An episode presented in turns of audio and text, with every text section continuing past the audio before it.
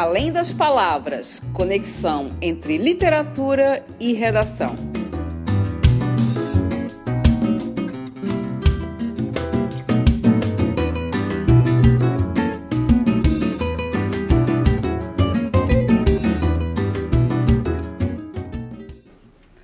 Olá pessoal, tudo bem? Sou a Cíntia e estamos aqui com o programa Além das Palavras discutindo as conexões entre redação, literatura, história, ciências da natureza e a vida em geral. Uh, nosso ponto de partida hoje será pensarmos sobre a palavra química. Uh, você já ouviu alguém comentando que ingerir alimentos com muita química eram prejudiciais à saúde? Ou você já passou em algum salão de beleza e viu entre os procedimentos realizados, que alguns incluem realização de química no cabelo, mas será que essa, essa palavra química é utilizada no mesmo conceito que, na, que a ciência adota, uma ciência que estuda a química? Para a gente conversar sobre essa ideia e outras coisas, estamos aqui com o professor de Química, Caio Mendonça, conhecido como Quimicário. Olá, tudo bom? Um prazer estar aqui. E realmente, né, a palavra química aparece no nosso cotidiano, a maioria das vezes relacionadas como algum aditivo sintético ou artificial, algo que está de maneira antagônica com o sentido natural. É algo que não é natural, algo que foi feito pelos seres humanos e que geralmente é relacionado com algo ruim, com algo prejudicial. Então hoje a gente vai discutir um pouco sobre isso, sobre o uso da palavra química e realmente os conceitos de química, será que eles estão presentes no nosso dia a dia? É, e esse tema também é um tema especial, principalmente o pessoal que vai fazer vestibular, é, tanto na redação como em atualidades, como nas provas, nas outras disciplinas em geral, porque é, em 2019 a tabela periódica completa 150 anos, né? E a Unesco é, é escolheu é, este ano como o Ano Internacional da Tabela Periódica dos Elementos Químicos. É, eu, como professora de português, a única coisa que eu me lembro da tabela periódica é que a gente tinha que decorar umas letrinhas, umas iniciais. É, e naquela época não tinha muita preocupação de trazer o que significavam aqueles elementos para o nosso contexto, né? Então, Caio, vamos começar. Começar do começo, né? É, o que é a química? O que, que a química estuda? É, qual a relação da química com as demais ciências da natureza? Então, essa homenagem da Unesco, né, além de ser uma homenagem aos 150 anos da tabela periódica, é uma forma de tentar trazer a ciência química para o nosso dia a dia, a gente relacionar a importância dessa ciência, né? né? A tabela periódica é considerada por muitos uma das maiores invenções de toda a espécie humana. Por que, ela é tão genial e por que, ela tem a ver com o nosso dia a dia, né? Tudo que a gente tem ao nosso redor é composto por matéria. Se não é energia, é matéria. E a matéria é composta por átomos, átomos de diversos elementos. Então, por mais que a gente tenha muitas coisas, entre aspas, muitas substâncias, quando eu digo muitas, eu digo milhares, milhões de coisas. O que compõe todas essas coisas tem algo em comum, que são os átomos dos poucos elementos que existem no hum. universo. Atualmente, na tabela periódica, a gente tem 118 elementos. Mas desses 118, apenas 90 são naturais, naturais pra gente. No planeta Terra só são encontrados 90, uhum. vários deles em quantidades muito pequenas, a ponto de que a gente não consegue aplicar de maneiras muito importantes. Então a gente usa muito do, de alguns poucos elementos. Por exemplo, quando a gente relaciona com vida, tudo que a gente conhece por vida tem muito carbono, hidrogênio, oxigênio, nitrogênio, também fósforo e enxofre. Né? Então a tabela periódica ela colocada por Dmitry Mendeleev, ele foi o primeiro a colocar daquela forma, daquela forma esquisita, os elementos, mas ele não foi o primeiro a tentar organizar os elementos por suas propriedades. E é isso que é incrível na tabela periódica. Se você sabe as propriedades de algum uhum. elemento, uhum. você consegue associar toda uma fileira, seja para baixo ou para o lado, você consegue associar as propriedades daquele elemento com os seus vizinhos. Isso que é muito interessante, você ele conseguiu observar um padrão. né, as propriedades desses elementos. E sabendo as propriedades desses elementos, você sabe como montar novos compostos. Né? Se você montar um novo composto e ele tiver uhum. tal elemento combinado com outro elemento, você já consegue prever algumas de suas propriedades físicas, né, sua densidade e até prever de repente algum uso. Então essa que é a genialidade, é você conseguir de alguma forma padronizar para conseguir prever o uso de toda a matéria do universo. Uhum. Isso é uhum. incrível. E, e você falou é, que na tabela tem alguns elementos que são naturais, né? Existem na natureza e outros ainda não necessariamente, né? É, e aí falávamos no início que a palavra, muitas vezes a palavra química é associada com algo artificial. Será que a gente poderia falar que, na verdade, o mais adequado seria dizer que é, a gente tá, pode utilizar ou um alimento uma, qualquer substância sintética como é, algo que não seja natural ou teriam outras palavras também para significar algo que não você não encontra naquela forma na natureza? Isso, isso é um dos vários mitos relacionados com a química que quando a gente imagina quando pega algo de algum produto da natureza, é algo que vem diretamente de uma planta, ele é mais saudável, sendo que na verdade o que vai definir se um produto ele é útil ou não, perigoso ou não, são as propriedades do produto e não a origem desse produto. Então, a gente sabe que muitas toxinas, muitos venenos são encontrados na natureza, são naturais. Muitas coisas quando a gente extrai direto da natureza, ela ainda não está pronta para uso, a gente tem que purificar. Então a química serve para isso.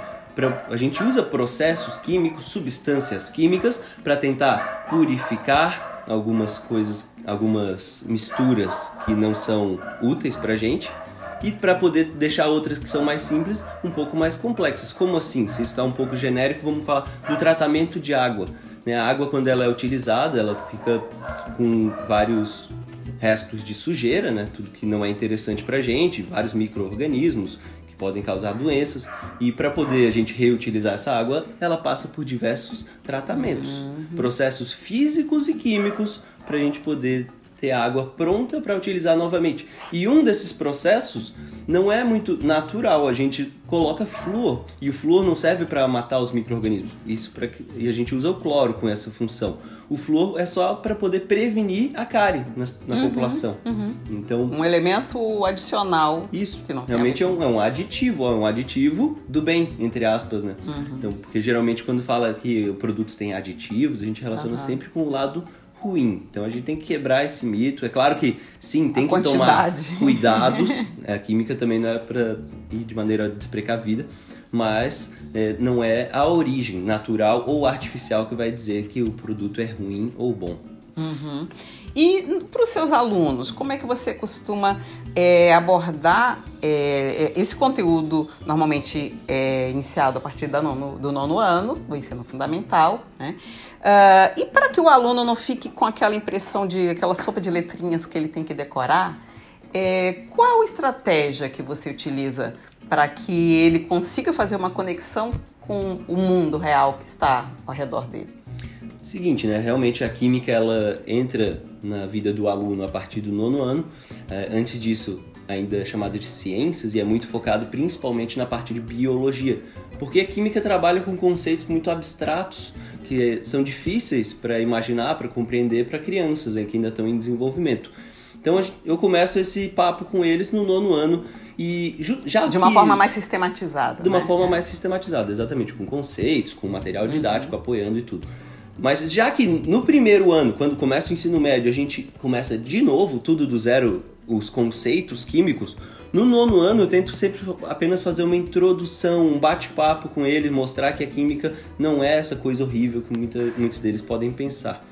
Então o que, que eu trago para eles? Eu trago bastante vídeos, curiosidades, né? eu tento explicar de uma maneira mais simples os conceitos já aplicados com coisas que estão no dia a dia, tento ir e do, do dia a dia para o abstrato, do abstrato de volta para o dia a dia. O química tem muito isso. Uhum. A gente estuda o micro, estuda o átomo, mas sempre visando o macro, as coisas que a gente consegue enxergar, as coisas que a gente consegue interagir, coisas que eles podem tocar. Muitas vezes a gente não consegue fazer essa relação, mas aí cabe também um pouco da imaginação do que faz parte da ciência, né? A gente conseguir imaginar. E, e um, uma outra é, palavra, um outro sentido que também a gente ouve as pessoas empregando é, está relacionada à química do amor. Né? As pessoas dizem, ah, não, quando teve uma afinidade com alguém, ah, não rolou uma química, no sentido metafórico. Uhum. É, qual seria esse sentido de química? Já não é mais de sintético, me parece, né? A gente pensa, pensando já tem um outro sentido. Então, para a gente pensar um pouco nos sentidos em que as palavras são empregadas e as metáforas que a gente pode construir a partir desses sentidos. Com certeza, tudo, todos esses sentimentos, tudo que é produzido pelo nosso corpo, embora não pareça material, é sim químico. Né? A gente tem no cérebro, a gente produz diversos hormônios, várias com endorfina, adrenalina, né? E isso vai trazer aquele sentimento. Então, quando diz que rola uma química entre uma pessoa e outra, é porque teve, desencadeou de alguma forma dentro do corpo a produção de, alguns, de algumas substâncias químicas que geram esses sentimentos de prazer, de alegria, né? uhum. né? serotonina. Então, os níveis desses hormônios, baixos ou altos, é que vão trazer pra gente o que externamente a gente chama de sentimentos. Legal. Bom, agora pensando, né, falamos ali que muitas vezes a palavra química, começamos essa nossa conversa, ela é utilizada num sentido negativo, por ser é algo é, entendido como artificial, algo que interfere na natureza ou no meio ambiente, visto de forma negativa. Mas teria um sentido positivo em que a química e como a química pode ser utilizada? Com certeza. Né? A química ela pode estar presente em vários pesticidas, agrotóxicos que podem vir a causar problemas ao meio ambiente, sim. Né? Na combustão de, combustíveis, produzindo excesso de CO2 que podem gerar efeito estufa, aquecimento global, sim, a química está presente nisso. Mas por outro lado, quando a gente vai tentar, a gente, a espécie humana, está tentando combater esses problemas ambientais, a gente utiliza muito, sim, da criatividade e da química para combater. Inclusive, uma coisa que está já há alguns anos cada vez mais em alta é a chamada química verde. Não sei se você já ouviu falar dessa hum, área da não, química. Não. Né? A química verde ela é uma área voltada para a parte de síntese de compostos e a verdura de uma síntese significa que ela está seguindo alguns conceitos que estão relacionados à preservação ambiental. Então, por exemplo, são 12 princípios, mas queria resumir aqui em seis princípios. Os princípios da química verde são: 1. Um, evitar a formação de desperdícios. 2. Aumentar a economia atômica. Olha uhum. só, o que é economia atômica? Quando a gente faz uma reação química, para produzir um mesmo composto químico podem existir diversas rotas diferentes. Uhum. Essas rotas podem ser mais ou menos verdes. O uhum. que, que, seria isso? Orgânicas ou menos orgânicas, alguma coisa que, assim. Que usam compostos mais ou menos tóxicos, de alguma maneira. E no caso desse dois, eu achei, achei muito interessante quando eu ouvi pela primeira vez. Aumentar a economia atômica. Quer dizer uhum. o seguinte em várias das reações, quando você vai produzir um composto, também é produzido com ele outros subprodutos, outras substâncias que não são de interesse. Então, uma reação verde do ponto de vista de economia atômica é que quase todos os átomos ou todos os átomos que estão nos reagentes estarão incorporados na substância que é o objetivo, o produto. Isso é muito interessante. Então, aí ela por si só, a reação química já não produz nada que vai ser lixo, nada que vai ser resto, nada que precise ser tratado depois. 3. Usar reagentes e processos benignos. Né? Várias vezes a gente vai fazer uma reação catalisada, uma reação que vai ser mais rápida, mas esse catalisador pode ser, pode conter algum metal pesado, pode ser uhum. algo tóxico. 4. Aumentar a eficiência energética. Né? A eficiência é sempre importante, não preciso nem falar muito sobre ela. 5. Usar matérias-primas renováveis. Também mais uhum. verde é a reação, quanto mais matérias-primas renováveis a gente utiliza. 6. Fazer a análise contínua dos resultados e riscos. Né?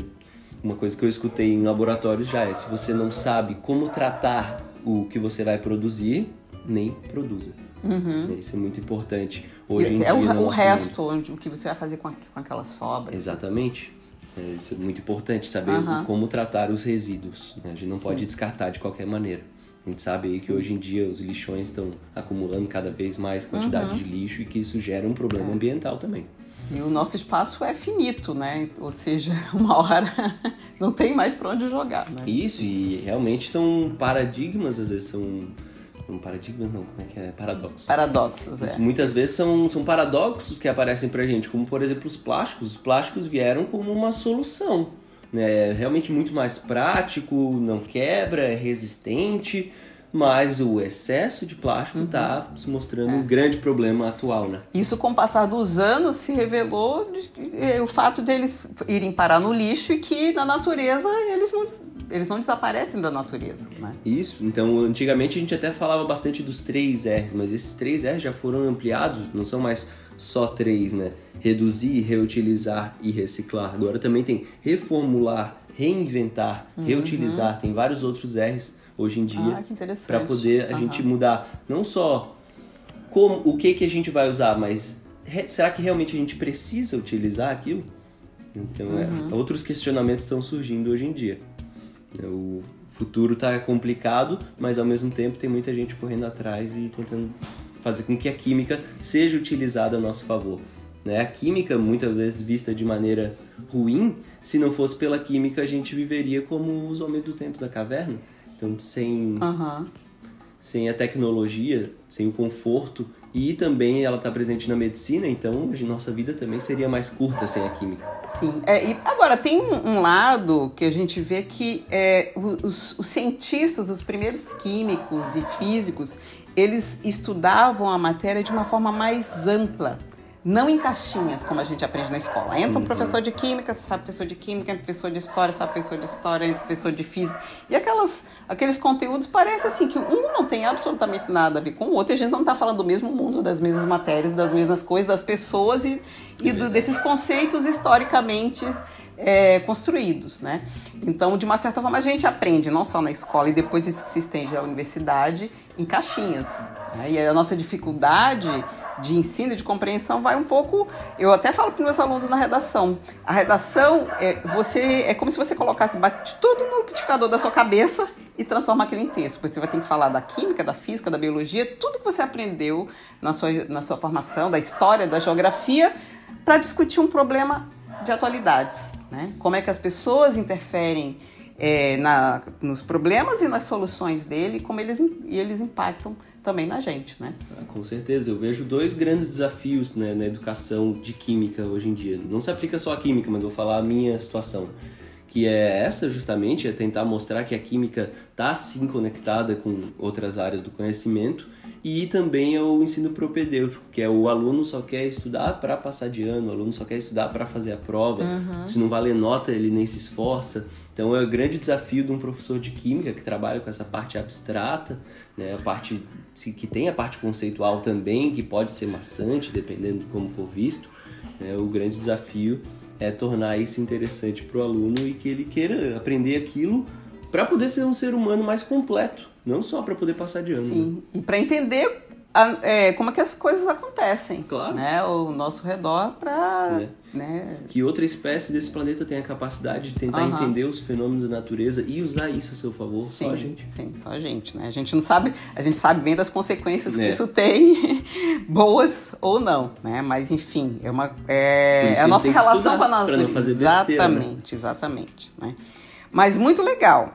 Então é isso. É, o, o Caio vai passar pra gente alguns links, a gente vai colocar na descrição desse programa, para quem quer saber um pouco mais e algumas referências do que a gente conversou aqui. Não é isso? Exatamente. Se você gostou, dá uma olhadinha lá, porque realmente mostra toda a importância da química no nosso dia a dia.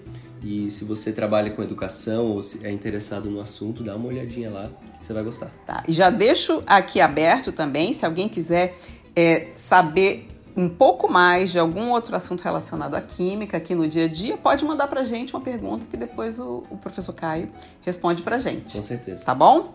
É, um beijo, até a Beijo. próxima. Valeu, galera.